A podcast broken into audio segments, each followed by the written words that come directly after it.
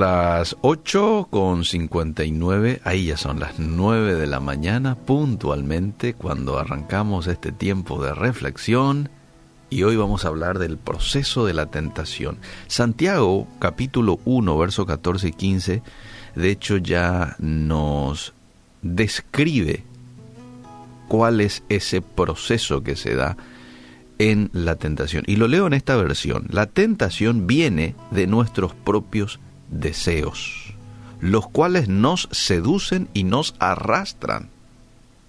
De esos deseos nacen los actos pecaminosos. Cuando nosotros cedemos a la tentación en la vida, mucha gente dice, ah, simplemente me tomó de sorpresa.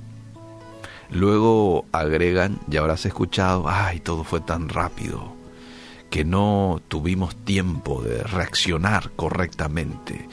Y no, esta es una mentira. Hubo muchas cosas a las que tuviste que haber cedido antes de caer en pecado. La tentación, mis queridos amigos, es un proceso, no es un evento aislado. Y la Biblia describe exactamente cómo funciona este proceso. ¿Cuál es la clave? Estar alerta cuando inicia este proceso para poder pararlo a tiempo antes del desastre. De esta manera se da el proceso. Uno, el deseo. Si no tienes deseo por algo, no es una tentación el atractivo de nuestro deseo no comienza en la internet, en la esquina, en la calle, no, empieza dentro de tu mente. Ahí clarito lo dice el texto, Santiago 1.14, la tentación viene de nuestros propios deseos. Deseos de dormir, de comer, deseos de relaciones sexuales que son deseos creados por Dios, pero que si no son influenciados por Él, entonces es cuando da lugar al pecado. Después del deseo viene la duda. La duda nos pone a tambalear porque nos hace perder el equilibrio. Y por ello es mucho más fácil ceder a la tentación. Ya estamos mareaditos. Pues. Entonces ahí ya cedemos más fácilmente. Fíjate vos, el diablo cuando le está tentando a Eva en Génesis 3.1, le dice, ¿de veras Dios les dijo que no deben comer del fruto? ¿Estás segura de que Dios les dijo eso? Entonces, cuando empezás a sentirte tentado, pensás, pero ¿realmente dijo Dios que no ¿Puedo tener relaciones sexuales fuera del matrimonio? ¿Realmente, dijo Dios, perdona en lugar de vengarte? Y así sucesivamente. Le metemos a la duda allí.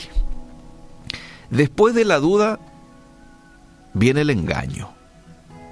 Una vez que dudamos es fácil reemplazar las verdades de Dios con las mentiras del diablo.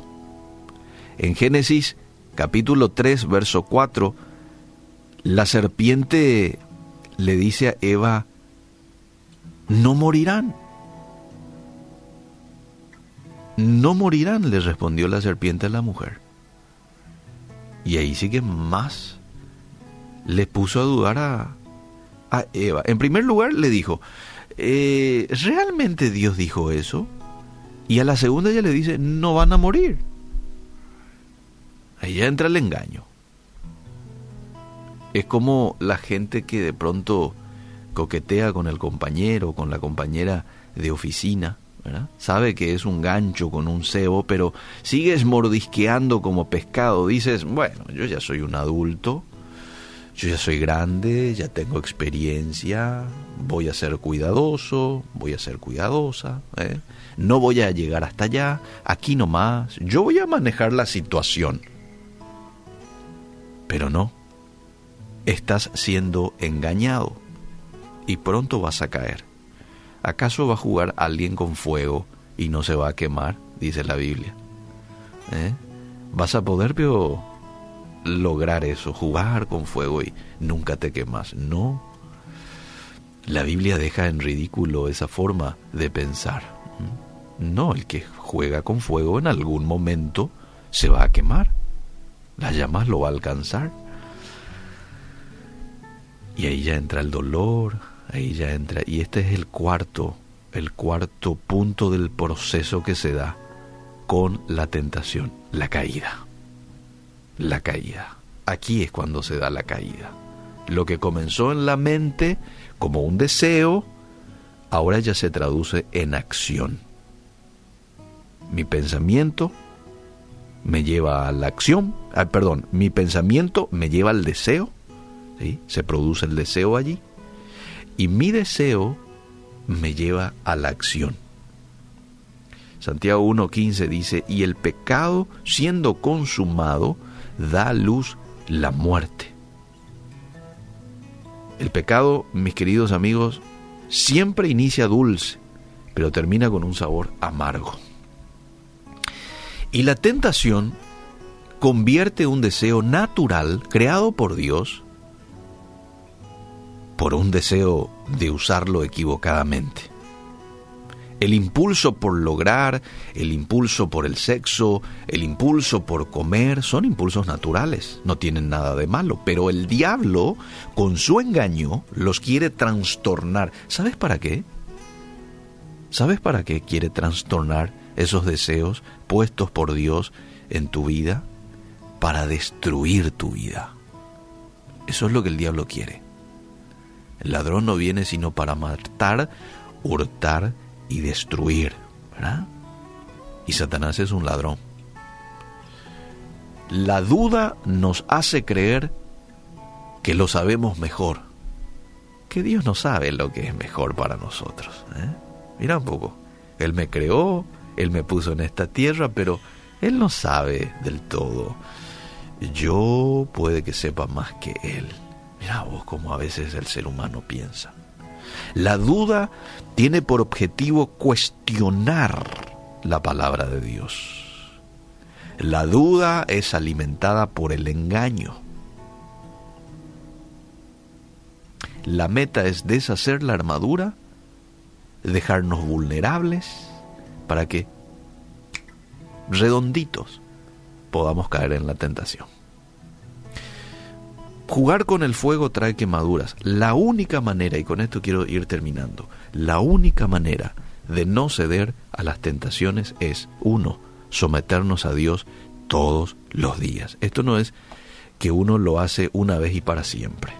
No, una vez y para siempre uno se decide en seguir a Cristo, pero después viene la renovación. Yo tengo que renovar. Ayer fue una decisión tomada, pero hoy debo de tomar nuevamente la decisión o renovar la decisión de seguir a Cristo, de someterme a Cristo. Debo ponerme la armadura de Dios para así poder resistir al diablo hasta que huya de nosotros. Es interesante ese texto. Someteos pues a Dios y si yo me someto a Dios es cuando voy a poder hacer lo segundo del, del texto. Resistid al diablo. Y si hacemos esas dos cosas es cuando se va a dar lo tercero del texto. Y el diablo huirá de vosotros. Esa es la clave. Someterse a Dios. Resistir al diablo. Y él va a huir. Como resultado de que haya tomado estas dos acciones. ¿Qué es someterse a Dios? Estar en todo tiempo dependiendo de Él. Hacerlo parte de mi vida, hacerlo parte de mi día, hacerlo parte de mi mente, de mis decisiones. Orar sin cesar, perseverar en la oración en todo tiempo. Hacerlo al Todopoderoso mi amigo. Compartir con Él una relación tal como lo tiene un padre con su hijo en una buena relación, ¿no? Porque hay tantos casos también hoy de padres e hijos que no se llevan bien, pero en un buen modelo, en el modelo en que la Biblia nos muestra. Un padre que tiene intimidad con su hijo y que conversan y que salen. Ese es el tipo de relacionamiento que Dios quiere tener con cada uno de nosotros. Entonces el proceso de la tentación se da deseo, duda, engaño, caída. Que Dios nos ayude, que podamos estar despiertos hoy, que podamos estar dependientes de Dios en todo tiempo y podamos estar llenos de versículos de la Biblia en nuestra mente, llenos de comunión con Él en todo tiempo, para que así, cuando viene el deseo pecaminoso, el deseo este que el enemigo quiere trastornar, cuando venga la duda, cuando venga el engaño, entonces no tenga cabida en nuestra mente. Y hoy podamos pensar así como el apóstol Pablo, en todo lo bueno, en todo lo puro, en todo lo amable. Que Dios nos ayude.